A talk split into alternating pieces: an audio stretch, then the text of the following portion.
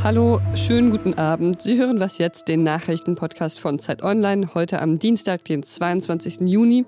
Das ist das Nachmittagsupdate. Ich bin Pia Rauschenberger und heute spreche ich über das Ende des Wirecard-Untersuchungsausschusses und über viel Geld aus dem Corona-Aufbaufonds für Deutschland.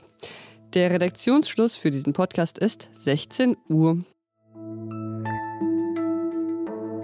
Vor ziemlich genau einem Jahr ging der Zahlungsdienstleister Wirecard plötzlich pleite.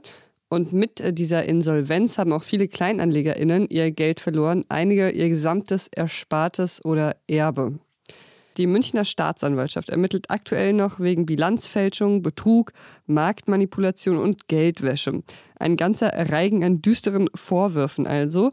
Gleichzeitig hat ein Untersuchungsausschuss im Bundestag versucht, aufzuklären, was da eigentlich genau passiert ist und welche PolitikerInnen dafür verantwortlich sind. Heute hat das Gremium dann seinen Bericht an den Bundestagspräsidenten Wolfgang Schäuble übergeben.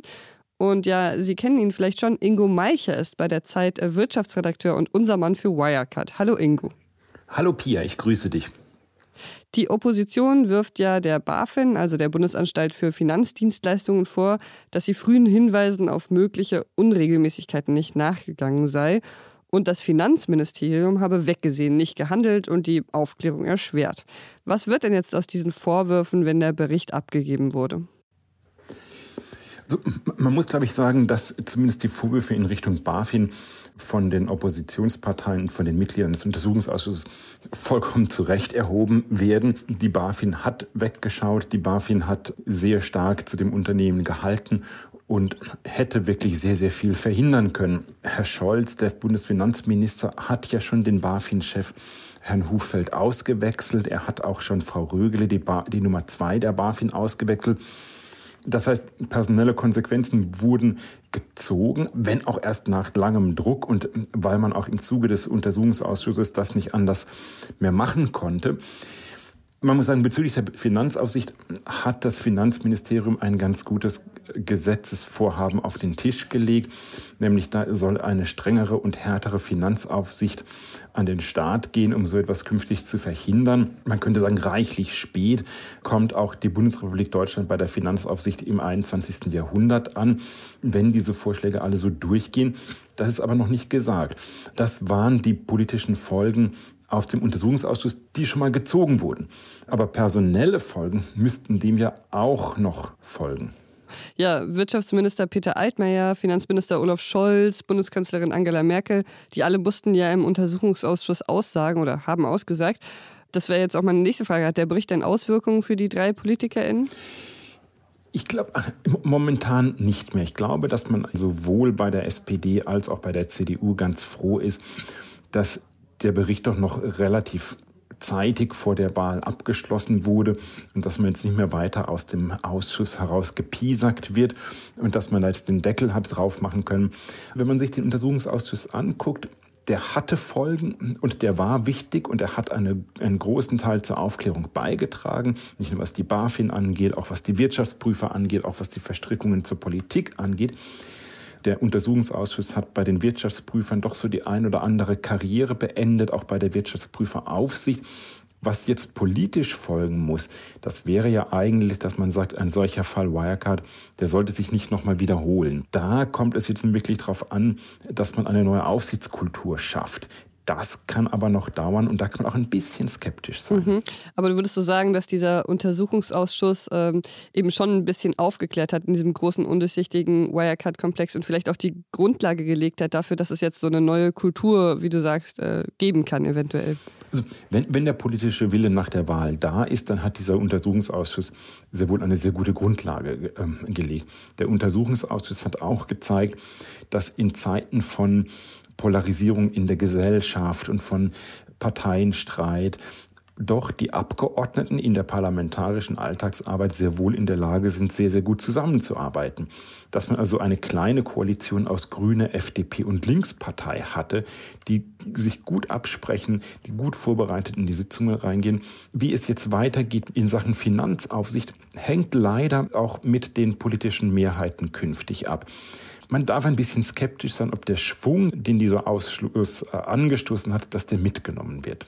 Okay, danke dir, Ingo. Ich danke dir, Pia. Sie kennen sich ja von früher. Bundeskanzlerin Angela Merkel hat heute Besuch von der EU-Kommissionspräsidentin Ursula von der Leyen bekommen. Vielen Dank, äh, liebe Frau Bundeskanzlerin, liebe Angela. Ich komme immer gerne. Und der Besuch war für die Kanzlerin recht erfreulich. Oder wie die Kanzlerin über die Kommissionspräsidentin sagt.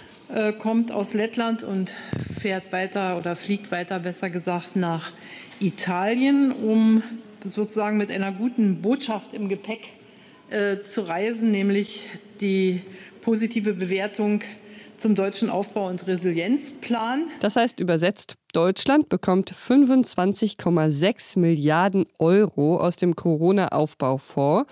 Und vielleicht das Beste, die 25,6 Milliarden Euro müssen nicht zurückgezahlt werden.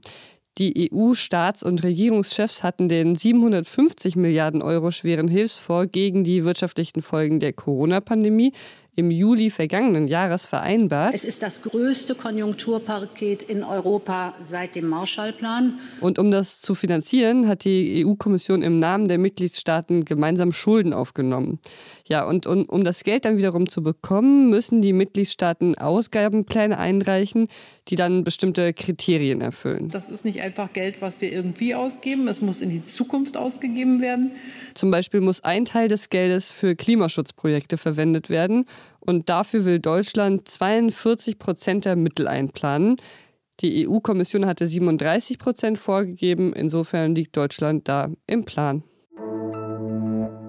Heute Morgen hatte ich sie im Nachrichtenblog ja schon ganz kurz angekündigt. Jetzt sind die Ergebnisse der Studie da, also die Ergebnisse der Mitte-Studie der Friedrich-Ebert-Stiftung. Und die können auch ein bisschen optimistisch stimmen. Also es gibt weniger Menschen, äh, laut dieser Stiftung, die rechtsextremen Aussagen zustimmen. Die meisten Menschen in Deutschland äh, lehnen rechtsextreme Positionen ab und generell gehen solche Einstellungen zurück. 70 Prozent der Befragten sehen Rechtsextremismus als Bedrohung. Die Studienautoren sagen dazu, die Mitte ist aufgewacht. Tja, dann kann man ja nur hoffen, dass sie wach bleibt. Was noch? Das EM-Stadion in München wird also nicht in Regenbogenfarben leuchten. Das hat die UEFA abgelehnt. Die Idee war, nochmal als Hintergrund, es sollte ein Zeichen für Toleranz und Gleichstellung gesetzt werden beim Spiel der deutschen Nationalmannschaft gegen die ungarische Nationalmannschaft am Mittwoch. In Ungarn wurde nämlich äh, vergangene Woche so ein Gesetz gebilligt und das äh, schränkt die Informationsrechte von Jugendlichen im Hinblick auf Homosexualität und Transsexualität extrem ein. Die UEFA sagt aber, dass sie aufgrund ihrer Statuten eine politische und religiös neutrale Organisation sei. Daher müsse sie die Anfrage leider ablehnen. Ja, das haben viele Menschen überhaupt nicht verstanden, zum Beispiel Münchens Oberbürgermeister Dieter Reiter.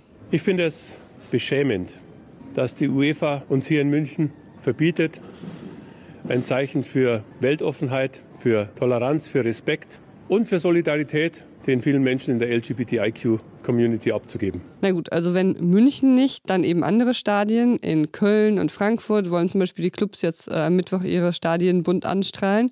Und das gilt auch fürs Berliner Olympiastadion. Und äh, wer kein Stadion zur Hand hat, der kann ja immerhin oder die Homo- und Transfeindlichkeit im Alltag etwas entgegensetzen. Und das war's für heute mit Was jetzt? Morgen früh hören Sie hier meine Kollegin Elise Landcheck, unter anderem zum Thema Schulen in der Corona-Zeit. Unsere E-Mail-Adresse für Feedback und andere Geschichten ist wasjetzt.zeit.de. Ich bin Pia Rauschenberger. Machen Sie es gut. Wir werden das Rathaus beflaggen mit Regenbogenflaggen. Wir werden das Windrad in unmittelbarer Nähe der Allianz Arena entsprechend illuminieren und auch den Olympiaturm.